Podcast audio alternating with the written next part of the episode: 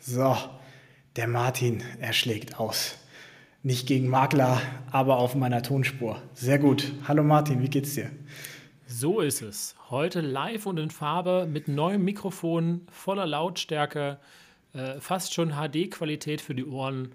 Wir machen heute weiter und äh, machen auch gleichzeitig Schluss, denn äh, wir haben tatsächlich die letzte Folge dieser ersten Staffel erreicht. Torben und ich, wir haben da vorhin drüber gesprochen und ist uns das durch Zufall aufgefallen. Das heißt, es ist ein Ende, es ist aber auch ein Anfang mit der Vorfreude auf was Neuem. Und damit jingeln wir los, oder? Damit jingeln wir los. Sehr schön.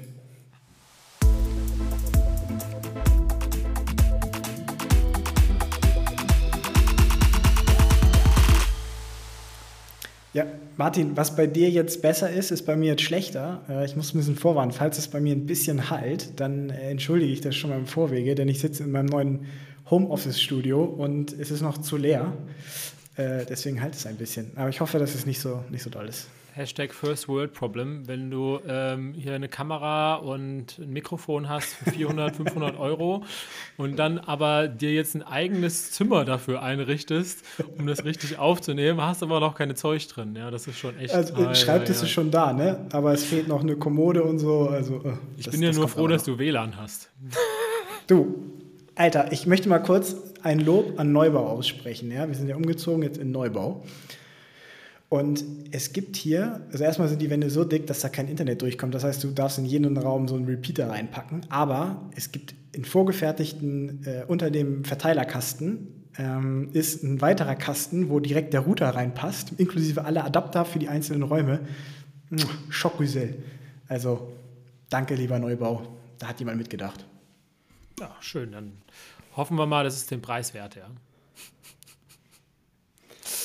Sehr gut. Okay, ähm, zum Thema Preiswert und wie du zu deiner Wohnung gekommen bist. Ähm, oh, hast traumhafter Übergang. Was, traumhafter Übergang, Martin. Oh mein Jetzt Gott. hast du aber die Überleitung kaputt gemacht. Wie du zu deiner Wohnung gekommen bist. Wir reden heute über Makler und ähm, da gibt es ja verschiedene ähm, Ansätze zu. Es ist ja allseits bekannt, dass ich selber mal Makler war und äh, es nicht mehr mache. Also habe ich meine eigene Meinung dazu. Aber ähm, Torben, vielleicht, bevor ich jetzt anfange hier mit dem Hit in Love-Sturm, ähm, sag mal an, Fluch oder Segen, beziehungsweise wie siehst du, weil ich glaube, der Maklerberuf an sich hat sich in den letzten Monaten auch enorm verändert. Ja, dem würde ich auf jeden Fall zustimmen. Äh, ich glaube, es kommt stark auf den Makler darauf an, ob es ein Fluch oder ein Segen ist. Ich kenne beides. Ähm, und ja, besonders jetzt in den letzten Monaten, wo wir den Wechsel vom äh, Verkäufermarkt zum Käufermarkt haben, ähm, ist es ein unglaublicher Unterschied, wie der Makler jetzt arbeitet. Ähm, da werden wir gleich noch drauf eingehen im Detail, aber es hat sich schon eine Menge verändert und gerade jetzt, äh, vielleicht so als Insight Nummer eins, ist meiner Meinung nach der Makler jetzt dein größter Freund. Am besten, ja. Wenn nicht, dann ist es schlecht. Ja. Ja. Stimme ich dir völlig hinzu, genau. Es ist immer sehr von dem Makler abhängig. Ich sehe da auch nicht irgendwelche großen Unterschiede bei den großen Brands, um das mal wirklich zu sagen. Ähm, natürlich, äh, wenn jetzt jemand komplett alleine unterwegs ist und das seit 25 Jahren so nebenher immer mal wieder macht und dann irgendwie äh, ein, ein Exposé einseitig verschickt äh, online an seine besten 15 Kumpels per E-Mail, ähm, und das und als Marketing verkauft, äh, dann ist das natürlich nicht gut, aber das kann auch ähnlich schlecht bei einem der großen Maklerhäusern sehen, passieren. Also da habe ich noch nichts äh, mitgekriegt. Was natürlich aber auch daran hängt, ähm, dass im Prinzip jeder Makler werden kann, äh, der in den letzten Jahren keine größeren Versprechen gemacht hat oder ähm, ja, Du musst keine, ein keine, positives Führungszeugnis bei der Polizei haben, ne? Ja, also kein Führungszeugnis im Prinzip, ne? Also keine, keine Finanzdelikte und sowas und dann kannst du im Prinzip in 34c äh, beantragen und musst dann zwar mittlerweile ja innerhalb der ersten drei Jahre eine Weiterbildung machen, aber das ja nicht zu Beginn, sondern erst nach drei Jahren, ja. Und weil das ja 500 Euro kostet und du als Makler generell ganz wenig Geld verdienst, würde ich das auch immer erst dann nach drei Jahren machen. Man muss dazu sagen, die meisten Makler, die frei sind, die halten noch nur zwei Jahre durch. Also das ist nochmal ein anderes Thema. Na, irgendwann kommt das Finanzamt und dann ist, ist die äh, Party vorbei. Ach, wie war das noch? Mehrwertsteuer muss man abführen? Ach, nicht bewusst. Gut. Ähm. Martin, erzähl uns doch mal Maklerprovision. Da gibt es doch irgendwie so ein Konstrukt dahinter. Was ist denn das? Erklär es uns doch mal bitte.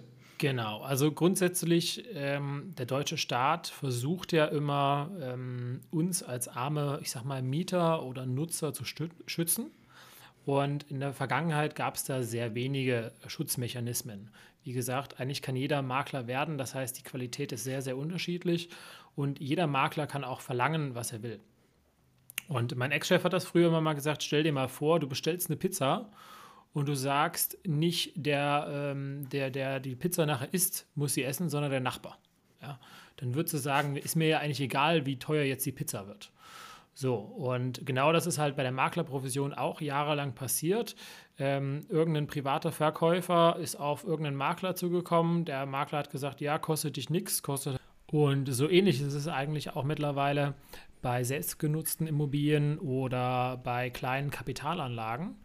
Ähm, denn da ist es auch so, dass du als Makler Minimum immer demjenigen eine höhere Provision äh, in Rechnung stellen musst oder eine gleichwertige Provision wie der anderen Seite. Also wenn du jetzt kommst und sagst, du willst dein Haus verkaufen, äh, ist jetzt ein Einfamilienhaus und der Makler sagt, er will 3%, äh, dann muss er die 3% nicht nur von der anderen Seite verlangen, sondern auch von dir.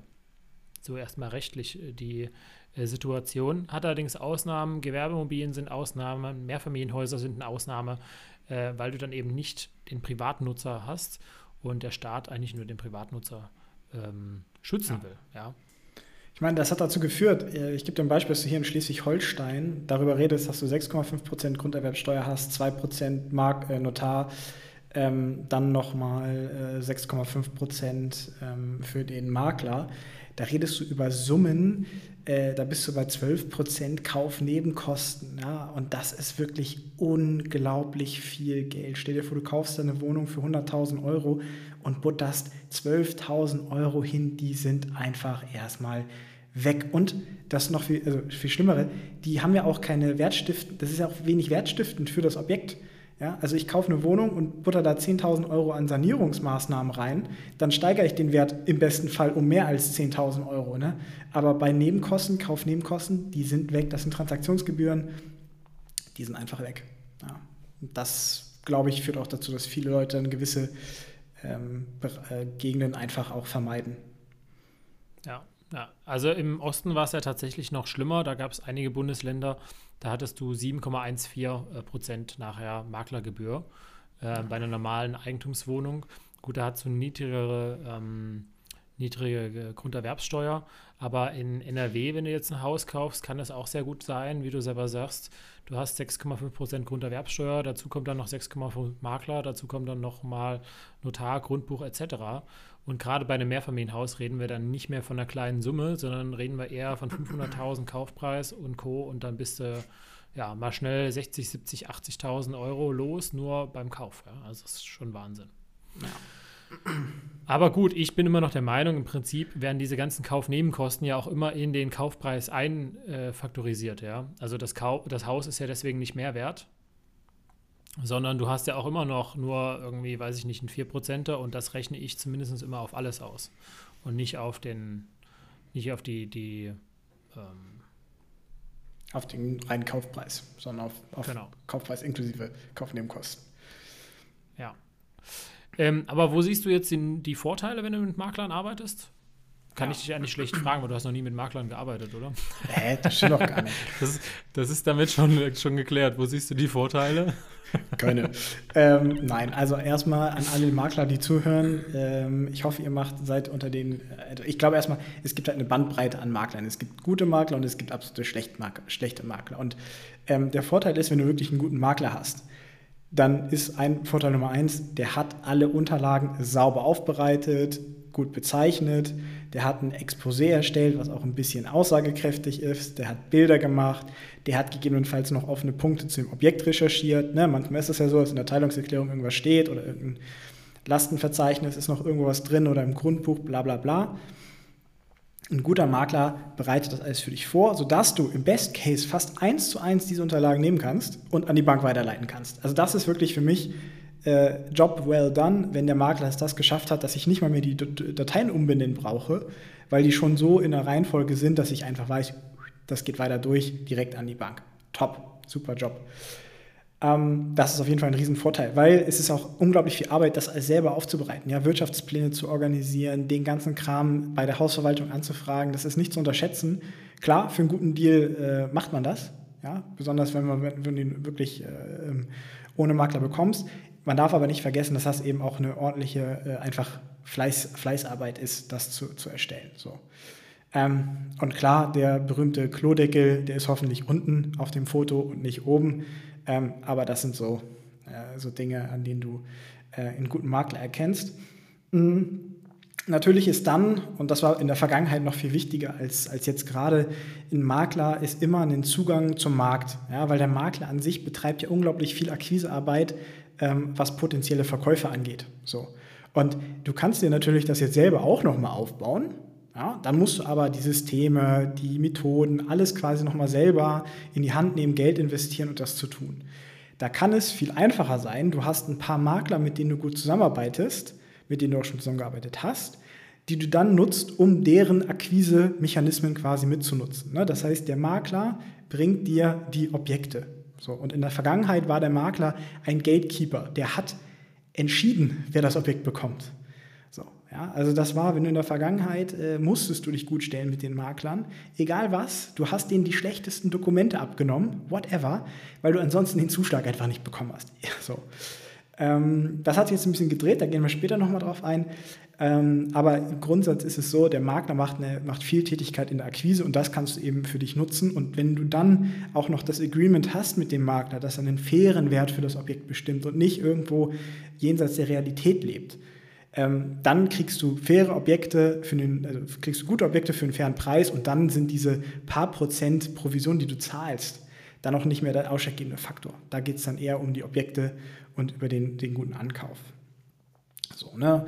Ähm, plus in der Vergangenheit ist halt viel Off-Market über die Tische gegangen. Ja, da, das weiß ich ja selber auch. Da gibt es dann Objekte, die werden dann angeboten, ähm, bevor sie auf den Markt gehen. Äh, und in der Vergangenheit ähm, warst du, wenn du eigentlich nicht mit Maklern zusammengearbeitet hast, immer das am Ende der Nahrungskette. So, da hast du wirklich noch das bekommen, was online gegangen ist auf dem Markt. Ähm, und für mich so als letzter, als dritter wichtiger Punkt ist, du hast halt einen Vermittler zwischen äh, Verkäufer und Käufer.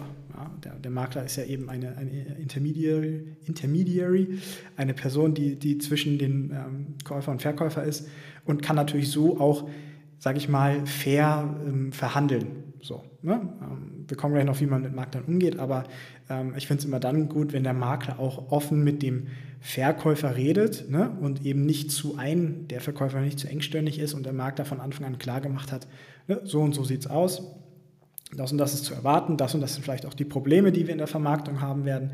Und auf diese Punkte kann man dann ja eingehen. Und der Makler kann auch deine Punkte, die du ihm nennst, dann nehmen und nochmal übersetzen in Verkäufersprech. So. Ähm, und äh, besonders wenn man vielleicht mal nachverhandelt, ähm, kann sowas dann eben auch helfen, wenn zum Beispiel die Wohnfläche nicht stimmt oder sowas. Das ist alles gängig und dafür ist es gut, eine weitere Person zu haben, die auch eine gewisse, ich sag mal, Neutralität hat. Ne? Ist natürlich nicht ganz so. Der Makler äh, wird natürlich äh, gut bei Eigentumswohnungen inzwischen vom Käufer und vom Verkäufer bezahlt, ähm, wird aber beauftragt vom Verkäufer, ähm, also in der Regel. Äh, und deswegen, ja, ist nicht immer so, äh, aber oft ist es, dass der, dass der Makler eben dort dann auch ein bisschen als regulierende Kraft schaut, dass es eben nicht zu sehr in eine Richtung nachteilig abweicht. So. Das sind so meine Erfahrungen mit, mit Maklern, also die Vorteile mit Maklern. Ähm ja, du hast es schon sehr schön gesagt. Also im Prinzip, das hast du halt nicht überall auf der Welt, das hast du eigentlich sehr selten sogar. Ähm, also in Deutschland üben die Makler normalerweise die Doppeltätigkeit aus. Das heißt, äh, sie, sie nehmen zwei Stricke, ja, der Verkäufer rennt in die Richtung, der sagt, er will eine Million. Ähm, der, der Käufer, Kaufinteressent sagt, er will 500.000, ja. Und er muss diese Stricke im Prinzip am besten Fall äh, dazwischen verbinden, denn nur dann kommt seine Provision zustande. Ja. Und äh, was Makler eigentlich machen müssen, wenn sie von beiden bezahlt werden, ist auch im Interesse beider handhaben ja, und handeln. Und ich glaube, da ist so ein bisschen immer das Problem. Also es gibt dann einige Makler, die dann halt nur für den Verkäufer handeln und nur den Preis hochtreiben, ja, und äh, bestimmte Sachen sogar verschleiern, ja, um das mal so zu sagen. Und es gibt aber auch andere Makler, ähm, die den Preis eher niedriger ansetzen Da gibt es sogar auch ein großes Maklerunternehmen, das so ist, das den Preis eher niedriger ansetzt, ähm, damit die Verkaufszeit möglichst niedrig ist. Ja? Also die arbeiten eher auf der anderen Seite. Und ähm, ist ein bisschen schwierig, weil auch wieder da, ne, ähm, wem, wem bist du mehr zugesonnen? Der dann nachher deine Provision zahlt, äh, im größeren Teil, oder der, der dich bestellt, ja, ähm, ist ein bisschen schwierig. Also da hast du auf jeden Fall auch keine einfache Rolle, das kann ich sagen aus der Vergangenheit. Ähm, und gerade das, was ja in den letzten sechs Monaten passiert ist und, und äh, eigentlich zwölf Monaten passiert ist, also dass die Kaufpreise und die Objekte, die mal 500.000 wert waren, jetzt nur noch irgendwo 350 wert sind, wenn du die gleiche Annuität haben willst, ja. Ähm, das musst du ja irgendjemand erstmal beibringen.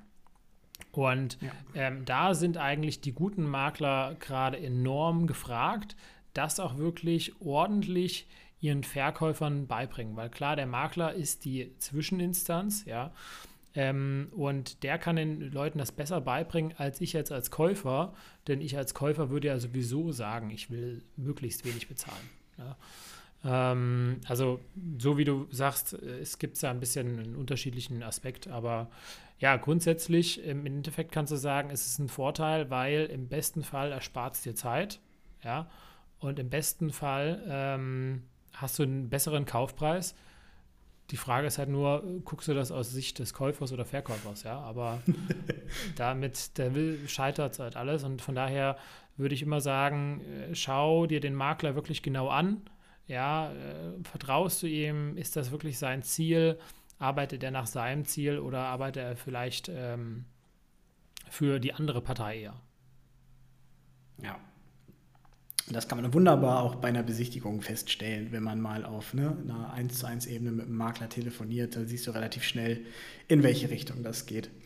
Äh, Makler haben natürlich auch Nachteile, meiner Meinung nach. Ähm, also, erstmal, haben wir schon gesagt, Makler kostet eine Menge Geld. Ja? Also in der Regel 6,5% plus Mehrwertsteuer, das wird jetzt geteilt ganz ehrlich, die meisten Verkäufer haben irgendwo ihren Preis, den sie haben wollen, rechnen da dann die Provision drauf und dann hat sich genau faktisch genau gar nichts getan. Aber das ist ja eigentlich das Verrückte, wenn ich mal kurz rein darf.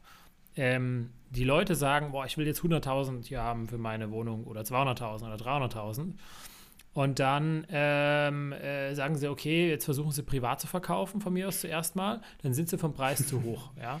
Dann äh, holen sie sich nach sechs Monaten, holen sie sich dann einen Makler rein, womit dann eigentlich der Preis steigt, ja. Ähm, dann ist das Objekt schon verbrannt ähm, am Markt, ja, es ist sowieso schon bekannt. Und äh, dann hast du noch einen höheren Aufschlag durch den Makler. Und dann äh, muss der Makler im Prinzip erstmal seine Provision runterverhandeln vom Verkäufer und dann das ganze marktgerecht verhandeln. Ja? Also die Leute ja. haben dreimal verloren. Also von daher ähm, schau immer, dass du den Preis richtig einwertest, sonst hast du doppelt verloren mit Maklern.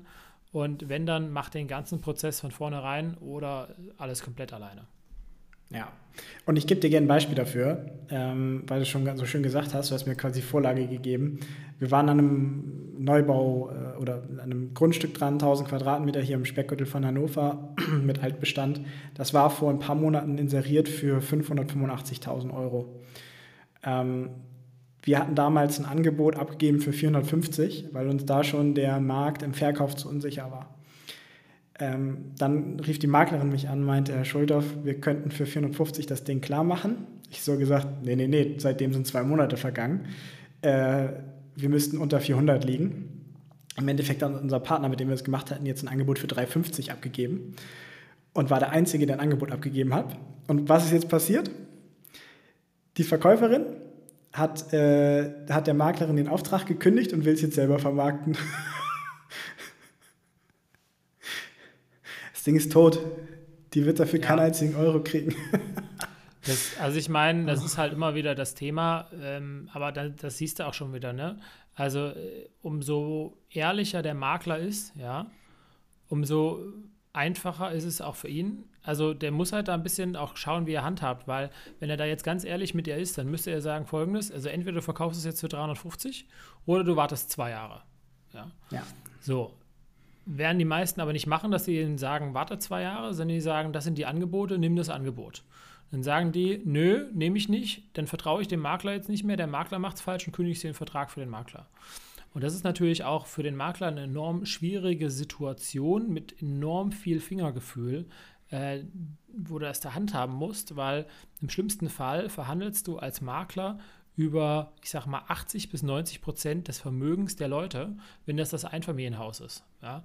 Also mhm. gerade hier so älteres Pärchen, ähm, die jetzt in eine Eigentumswohnung ziehen wollen oder vielleicht sogar jetzt einer gestorben ist oder sowas. Du verhandelst über sozusagen ihre, ihre Jahre Lebensersparnisse da.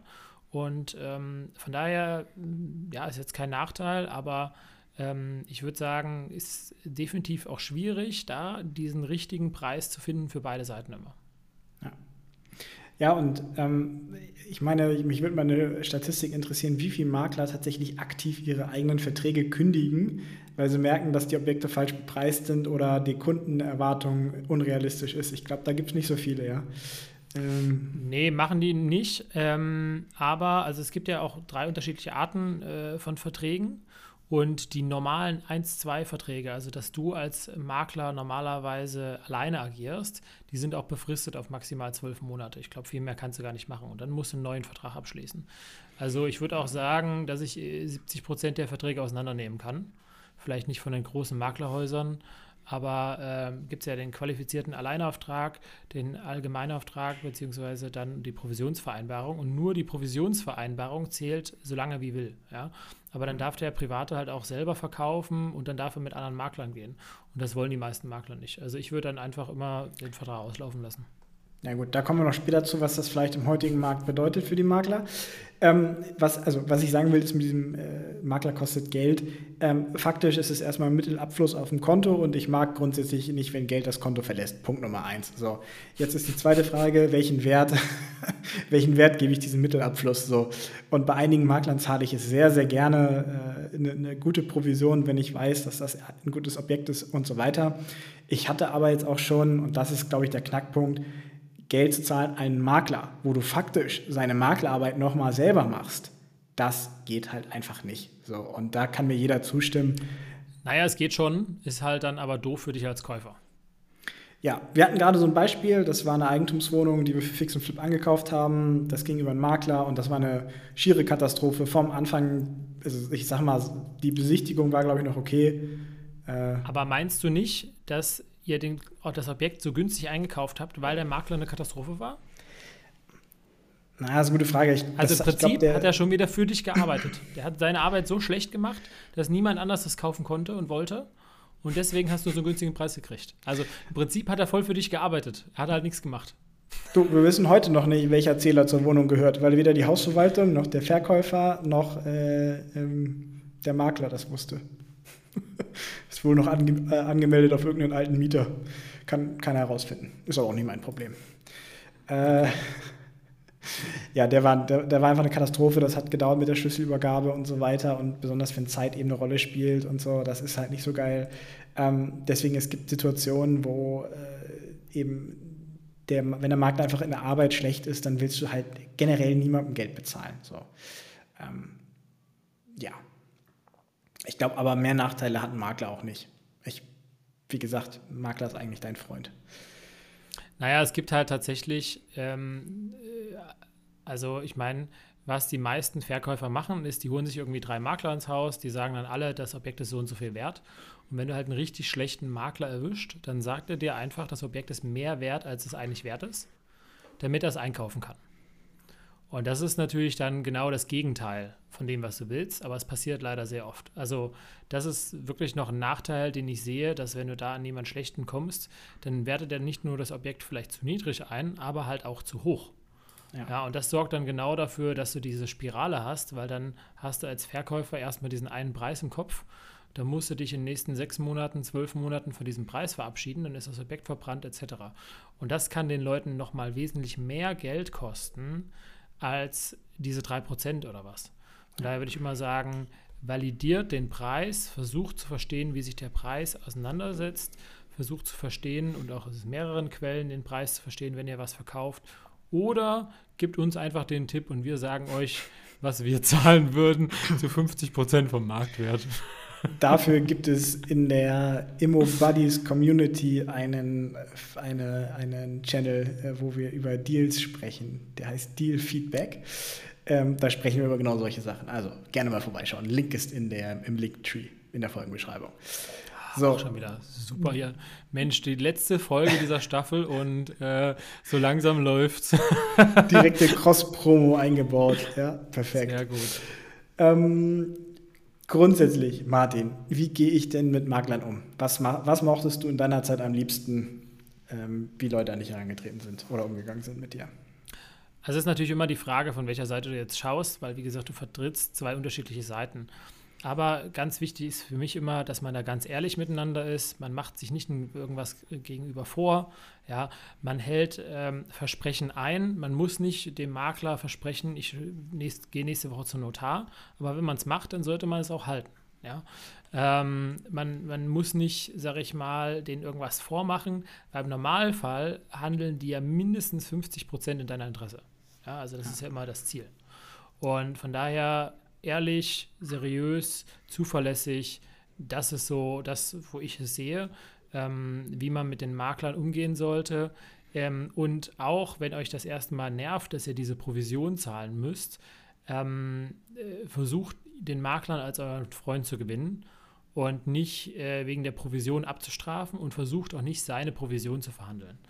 Ich würde immer dem Makler sagen folgendes, ich habe jetzt hier für das Objekt 300.000 als äh, optimalen Kaufpreis errechnet und da rechne ich Ihre Provision mit ein und äh, als, als Ankäufer und nicht andersrum, dass man sagt, ja, okay, äh, das Objekt soll 290 kosten, dann bleibt für Ihre Provision noch 10. Ja?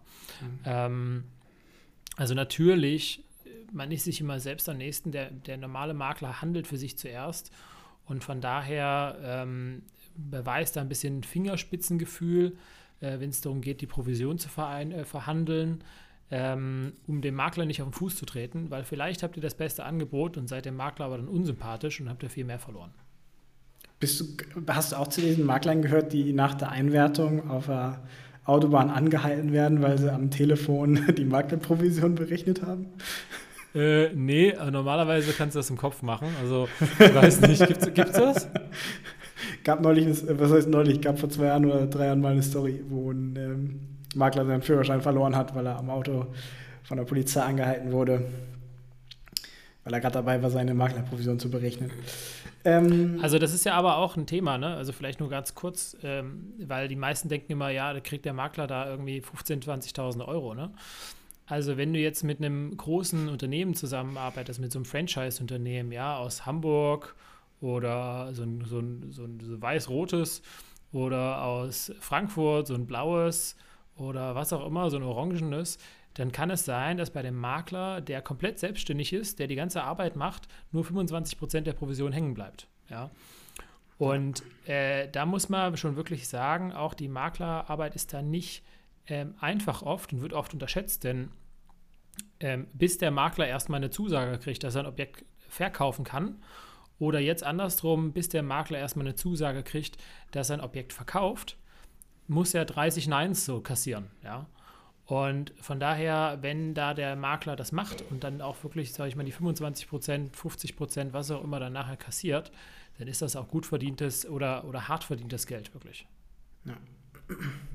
Nee, ich bin da auch voll bei dir. Ähm, ich bin auch kein Fan davon, zum Beispiel einem Makler, ich bin kein Fan von diesem Kaffeetrinken mit dem Makler. So, ja, um Kontakte zu knüpfen. Nee, sei da auch direkt, schick ihm dein Suchprofil, bitte ihn, dass du in der Datenbank hinterlegt wirst, ne? schick ihm eine kleine Info von dir, da freuen die sich, gucken sich das einmal an, bla bla bla. Und wenn es dann zu einem Objekt kommt, dann wird es interessant. Aber mal Kaffee trinken, vor allen Dingen, wenn du am Anfang stehst, was soll das denn bringen? Ja, dann hat da eine nette Person vor dir. Ja, und? Also, also ich habe noch mit keinem Makler einen Kaffee getrunken, wenn ich ehrlich bin. Äh, hm halte ich immer für ein bisschen schwierig. Äh, meine, mein Ansatz ist da eher ein bisschen direkter, äh, zu sagen, äh, ich kommuniziere immer ähm, offen, ehrlich und direkt. Ähm, du hast es gerade schon gesagt. ähm, ich, also wichtig ist, wenn du etwas versprichst, dass du es auch einhältst. Also zum Beispiel eine E-Mail mit einem Angebot. Wenn du, jemand, wenn du einem Makler sagst, ja, sie bekommen heute Abend noch ein Angebot von mir, nachdem ich es einmal durchgerechnet habe, dann hat das gefälligst heute Abend noch rauszugehen, egal was passiert. weil der wird sich das merken. Und sei es, dass es erst am nächsten Morgen ist, wenn du gesagt hast, das kommt heute Abend, dann erwartet der das heute Abend. Der hat das vielleicht sogar schon auf dem Rückweg äh, seinen Verkäufern äh, kommuniziert, dass da ein Angebot reinkommt. So. Und dann steht er genauso doof da, wenn das eben nicht da ist. Oder sie einen Tag vertrösten muss. So. Also seid einfach professionell, wenn ihr was verspricht, dann tut's auch. Ähm, und ja, dann hat ein Makler auch gar kein Problem damit, dass man mal einen Notartermin drei Wochen später macht und nicht nächste Woche, wenn er eben das Gefühl hat, das ist eine bombensichere Sache. So. Ähm, ja, also nicht zu lange rumschwafeln, sondern konkret werden. Ja, bloß die Zeit vom Makler und auch nicht Wenn du was vom Makler willst, äh, schau, dass du ein bisschen rausguckst. Also meine Makler kriegen immer bei einem Provisionsabschluss kriegen den Blumenstrauß. Oder die Frauen. Oder, also ich meine, das ist ja schon wieder sehr stereotypisch, oder die Männer kriegen halt irgendwas anderes. Die Männer haben bisher keinen Blumenstrauß gekriegt. Flasche Wein. ja, aber das ist doch eine schöne, kleine Erkenntlichkeit, ja. Also ich meine, das, ja. wenn im Mehrfamilienhaus taucht das jetzt wirklich nicht wirklich auf, ob ich jetzt 10 Euro für einen Blumenstrauß bezahle äh, und, und bekomme. Aber, ähm, äh, oder bei einer Eigentumswohnung jetzt auch nicht wirklich, ja. Ähm, ob dann nur der Verkäufer einen Blumenstrauß kriegt oder auch der, auch der Makler, ist doch super. Und selbst wenn er den Blumenstrauß dann abends weiter an seine Frau gibt oder an seinen Partner, Partnerin, Partnerix, wie auch immer, kann alles schön sein, ähm, hat er sich gefreut. Und ich bin ja immer noch am Überlegen, ich weiß nicht, ob ich es dieses Jahr hinkriege, ich wollte immer Plätzchen backen in Hausform und die meine Maklerkontakte schicken. Dann will ich aber auch welche haben. Angemeldet. ist ja kein Makler. Angemeldet. Ja, aber Podcast-Partner, also alle, ist das nicht sogar alle, wichtiger die mir, Makler? Alle, die mir Alter. dieses Jahr noch ein Objekt äh, schicken, Boah, krasses Commitment. Oh nee. ich halte den Mund. denk, denk dran, also eure alle, Postadresse noch, mit anzugeben. Alle, alle, die mir dieses Jahr noch ein geiles Objekt schicken. Ja. Da schicke ich dir auch nachher eins. was ich äh, kaufen kann und will. Ähm, so, um das ein bisschen abhängig von mir zu machen. Schwein. Äh, bekommen äh, ein, ein, äh, ein Paket mit äh, Häusern drauf und das ist aber nicht professionell, das ist selber aus der Martins Weihnachtsbäckerei. So, Da gucken gesetzt. wir gleich äh, als nächstes, sobald der Podcast vorbei ist, auf Amazon, ob es dafür äh, Ausstechförmchen gibt. Ähm, aber das ist schon, schon zu Hause. also ich ah, erwarte jetzt meine, meine, meine Kekse. ähm, wenn wir nochmal zurückkommen, also du hast gerade gesagt, was mitbringen. Ne? Ähm, ich ich finde das absolut wichtig. Äh, am besten arbeiten Makler mit dir, wenn du den selber auch Geschäft mitbringst. Ne? Also ich zum Beispiel habe schon äh, meine Neuvermietung, gebe ich zum Beispiel immer einer Maklerin. So, ähm, die kriegt alle Neuvermietungen von mir. Das ist so im Schnitt ein bis zwei pro Jahr. So, und äh, die kann damit, mit dem, was da rumkommt, wahrscheinlich einen Mitarbeiter für einen Monat lang bezahlen, so ungefähr. Ähm, und das ist für die natürlich auch eine gewisse Planungssicherheit. Ähm, wir haben uns auch auf einen Betrag geeinigt, dass ich nicht die vollen zwei Netto-Kaltmieten zahle. Ähm, und dafür kriege ich alles, was sie reinbekommt, exklusiv zuerst. So. Und das ist halt so eine Sache, nice. wo ich sage, das kostet mich gefühlt gar nichts. Es ist brutto, ich kann es von der Steuer absetzen. Die paar hundert Euro sind scheißegal. Dafür kriege ich alles, was reinkommt, erstmal exklusiv. So. Und das sind so Dinge, wo ich mir sage, hey, wenn ihr jemanden kennt, der gerade irgendwie was verkaufen möchte und das ist für euch nichts, weil es vielleicht zu teuer ist, dann versucht das doch, gebt das doch an einen Makler, ja, mit dem ihr vielleicht schon Kontakt hattet oder einen Kontakt aufbauen wollt, wo ihr auch eine gewisse Qualität habt, so, und bringt dem Geschäft. So. Oder sei es, dass ihr da einen Kontakt vermittelt. Es kommt ja nur darauf an, es kommt ja erstmal nur auf die Geste drauf an. Wenn es dann im Endeffekt nichts wird, dann ist es ja auch egal, aber er hat euch erstmal positiv, ja, als, es sind Geschäftsleute, Makler sind auch Geschäftsleute, die werden nur vom Abschluss ja. bezahlt. Die kriegen ihr Gehalt nicht, wenn sie einfach nur jeden Monat 9 to 5 machen. So.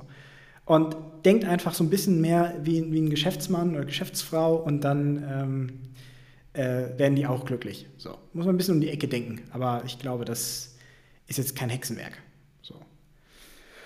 Ähm, ja, Martin, würde ich mal sagen, gehen wir in die letzte äh, Sektion und zwar, wie hat sich denn seit dem Wandel vom Verkäufermarkt zum Käufermarkt in den letzten sechs bis neun Monaten die Situation geändert?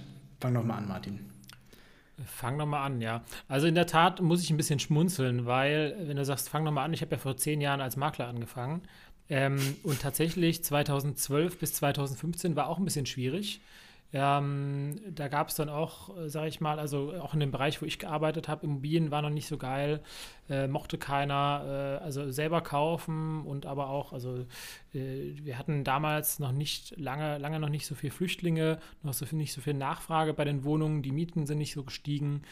Ähm, also grundsätzlich das ganze Thema Immobilie war einfach nicht so interessant für die meisten Leute, ähm, nur für den Eigennutz, würde ich mal sagen. Mhm. Und jetzt äh, ist, sind wir ja wieder so ein bisschen in so einer Marktphase drin. Und äh, ich weiß gar nicht mehr, wo ich damit hin wollte. Aber auf jeden Fall, ähm, wenn du jetzt dir wieder vorstellst, den Makler, der den Strick von links und rechts von dem Verkäufer und dem Käufer äh, zieht, ja, dann hat der Makler in den letzten Jahren immer, sag ich mal, den Verkäufer bevorteilt in dem Sinne eigentlich ähm, weil eben sein Ziel war, das Objekt möglichst einzukaufen. Ja, das war das Hauptziel des Maklers. Und jetzt ist das Hauptziel des Maklers, jemanden zu finden, der das Objekt kauft, ja, ja. Ähm, zu einem vernünftigen Preis. Und das heißt, also wo der Makler vorher, sage ich mal, eher Richtung Käufer gerutscht, äh, gegen Richtung Verkäufer gerutscht ist, rutscht er jetzt Richtung Verkäufer. Ähm, ne, andersrum. Wo er Richtung Verkäufer war, rutscht er gegen Käufer. Eieiei. Ähm, und das hat sich natürlich in dem Sinne schon enorm verändert, ähm, dass er meist Preise runterverhandeln muss. Also den, den, den Käufern gegenüber und den Verkäufern gegenüber. Ähm, und da rechtfertigen muss, warum das Objekt jetzt weniger wert ist. Und ja, zurück zu dem Thema, warum ist das Objekt jetzt 30 Prozent weniger wert wie am Anfang? Wie willst du das jemandem Privaten dann äh, erklären? Ja? Ja, und vor allem, weil in der Vergangenheit ging es in die andere Richtung. Ne? Da hast du gesagt, das Ding stellen wir für 300 rein und am Ende wurde es für 350 verkauft.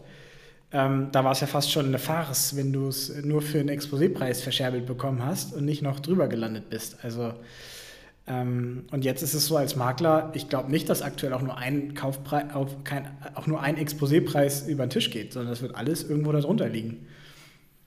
Ja, also im Prinzip hast du ja vorher Bieterverfahren, die nach oben gingen und jetzt hast du im Prinzip Bieterverfahren, die nach unten gehen. Ja, ja genau. Bis wohin ist es bereit, der Verkäufer einen, einen Verkaufspreis zu akzeptieren? Ne? Genau. Ja. Ja, witzige Story, äh, habe ich vielleicht schon erzählt. Ein Makler, der, bei, über den ich 2018 meine zweite Wohnung gekauft habe, ähm, der kam neulich auf mich zu und hatte mir Wohnungen aus seiner Region angeboten. Und äh, ja, mit, äh, der, mit dem habe ich aber auch die letzten vier Jahre nicht gesprochen. Also ähm, ich wusste gar nicht mehr, dass er meine E-Mail hat. Aber da war ich wohl in der Kundenkartei noch irgendwo drin. Ja, die, die haben äh, irgendwo alle ihre Käufer doch mal irgendwo, äh, wenn sie bei den Rechnungenadressen verschicken oder was auch immer, irgendwo haben sie die äh, und jetzt suchen sie die zusammen und schicken sie raus. Ne? Und das ist ja auch genau das, also was ein, ein professioneller Makler hätte auch schon vorher machen müssen, eine gute Kundenkartei zu haben. Und da gibt es halt sehr, sehr viele, die einfach sagen, sie haben eine gute Kundenkartei und du als Verkäufer kannst das ja einfach nicht nachprüfen. Ja, das weißt du erst, wenn du im Verkaufsprozess bist und dann ist der Schaden meistens schon angerichtet. Ähm, von daher zählt da wirklich das Gefühl sehr viel, ja. Jetzt ist der, der Zugang zu Käufern ist eben das, wofür du jetzt einen äh, Makler bezahlst. Ne? Also wenn du jetzt was verkaufst, dann zahlst du dem Makler eine Provision dafür, dass er einen Zugang zu Käufern hat, zu Leuten, die liquide sind und Immobilien jetzt noch kaufen möchten. Ähm, da ist, ja, rückt der Preis so ein bisschen in den Hintergrund. Ähm, ich, ja, aber also ich meine, die Frage, ne? Also du kannst jetzt ein super neues, geiles Maklerbüro haben, ja, die super gebrandet sind und die haben gar keine Liste, weil die in den letzten fünf Jahren durch die Decke gegangen sind. Die haben sowas nie gebraucht. Ja, und dann kannst du irgendwo einen, einen, einen 60-jährigen Goldkettchenträger Makler haben, ja, den du vielleicht ein bisschen nicht so sympathisch findest auf den ersten Blick, ja. Und der hat aber seine Liste, weil so hat er vor zehn Jahren auch schon gearbeitet. Ja, und der hat dann seine, seine drei Stammkäufer, die alles kaufen, was er ihnen anbietet. Dann ist es genau. ist der Mehrwert als im Endeffekt ähm, der schnieke neue Makler. Ja. Deswegen, du zahlst jetzt gerade für einen für für einen äh, Käuferzugang. Ähm, was auch der Grund ist, warum die Leute eben, die Makler inzwischen auf einen zukommen. Ne? Das ist halt so, äh, wir merken das ja auch im Verkauf, die, die Makler arbeiten jetzt tatsächlich echt hart daran, Käufer zu kontaktieren. Die gehen wirklich alle Interaktionen durch, reaktivieren der Käufer das äh, ist, ist, ist, nicht einfach für die. Und umso wichtiger für dich und mich, äh, ne, für, für die Zuhörer, Zuhörerinnen, jetzt gilt es eben, die Makler zu, zu identifizieren, die den Dreh im Markt verstanden haben. Also die, die jetzt auch wissen, okay, es ist eben jetzt alles ein bisschen günstiger. Ja? ähm, wo du, und das ist der nächste Punkt, auch transparent erläutern kannst, wie du auf den Kaufpreis kommst. Und das kommunizierst und der Makler dich nicht sofort vom Hof schickt, weil du vielleicht 20% unter Exposépreis liegst, sondern sagt, Schuldorf, das kann ich verstehen, lassen Sie mich mit, mit dem Verkäufer sprechen. So, das heißt, es gilt jetzt eben genau diese Makler zu identifizieren und mit denen dann auch zu sprechen und zu sagen, so, wir wissen alle, der Markt hat sich gedreht, ich bin auf einmal als Käufer attraktiv. Vor musste ich mich verkaufen als Käufer, jetzt bin ich auf einmal äh, das interessante Produkt. So, und ähm, wenn du dann jetzt eben noch nachweisen kannst, dass du auch finanzierbar bist, vielleicht gerade gekauft hast und auch noch weiter kaufst, ja mein Gott, dann kriegst du alles auf den Tisch gerade, was ein Makler, äh, gut, du musst aufpassen, dass er dir nicht das gibt, was er gerade nicht los wird, ne? auch wichtig, aber das ist dann sowieso ja die ja, individuelle aber genau da kannst du ja mit dem Makler gemeinsam dran arbeiten, ja. Also ich sage den Maklern auch immer ganz ehrlich, ich kaufe es nur für den Preis X, so. Ist das interessant? Ja oder nein für Sie? Und dann sagt er zu mir, nee, nehmen die aktuell nicht an. Sage ich, ist okay. Ich gebe Ihnen heute Abend einen Brief rein, da steht die Summe drauf, können Sie ihm vorlegen. Wenn der da Interesse hat, in die Richtung zu gehen, können Sie gerne mich kontaktieren. Ähm, dann äh, können wir dazu sprechen. Wenn nicht, vielleicht hilft es Ihnen, das Objekt, den Objektpreis weiter zu verhandeln, dann kauft es eben ein anderer. Ja. So, freut sich der Makler, denkt, das ist ja cool, der Herr Kronacher, der hat Ahnung. Ja, und ganz ehrlich, dein Brief mit, wo du kurz den Namen oben eintauscht, den Kaufpreis austauscht, die Straße austauscht, den habe ich in drei Minuten, fünf Minuten geschrieben. Den schicke ich ihm dann kurz per E-Mail per zu. Dann hat er damit was, kann das mit was verhandeln und bist du wieder ein Freund vom Makler. Ja. ja. Du bist halt jetzt ein Asset und nicht mehr eine Verbindlichkeit. Ich bin ja immer noch die Meinung, wir waren schon immer Assets. Ja, aber in der Vergangenheit war es deutlich schwerer. Die Wertschätzung steigt wieder, ja. Das stimmt, das stimmt. Gut, machen wir unseren Wrap-Up? Wir machen unseren Wrap-Up. Dann rappen wir ab. Ich wrap mal ab. Wrap up los. Ähm, sei der Freund vom Makler. Sei zuverlässig. Kannst du mal bitte mich nicht unterbrechen? ähm, was habe ich noch? Liefer dem Makler Mehrwerte, würde ich mal sagen, was auch immer das jetzt ist. Ähm, schließe es nicht von vornherein aus, nur weil da eine große Rechnung dran steht. Das wären meine vier Punkte. Hast du noch was? Ja, einfach ehrlich, transparent und direkt kommunizieren. Ja, spart jedem Zeit, Nerven äh, und führt meistens eher zum Ziel. Sei euch eures Wertes bewusst, besonders wenn ihr finanzierbar seid und aktuell kauft.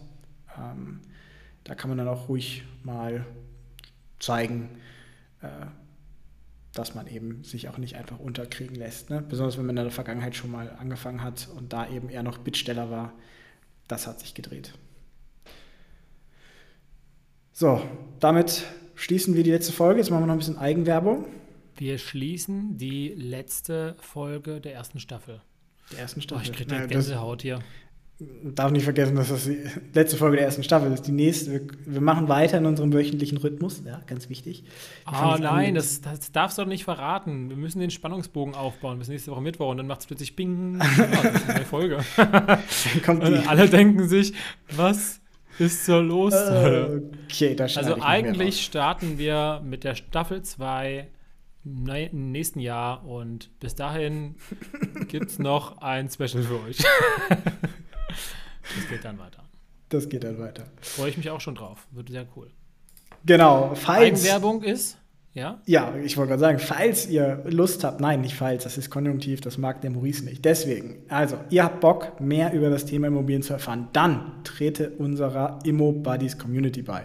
Macht super viel Spaß. Austausch ja, von privaten Immobilieninvestoren, ganz unterschiedliche Kaliber. Die einen schon ein bisschen weiter, die einen noch am Einsteiger. Wir haben alles da. Wir tauschen uns über verschiedene Themen rund um äh, in der Branche aus und fangen jetzt auch an mit monatlichen Calls, ja, wo wir, äh, wo wir dann beide, also Martin und ich, da sein werden, aber auch die Community-Mitglieder. Und dann, wir fangen jetzt an nächste Woche, nee, über Donnerstag.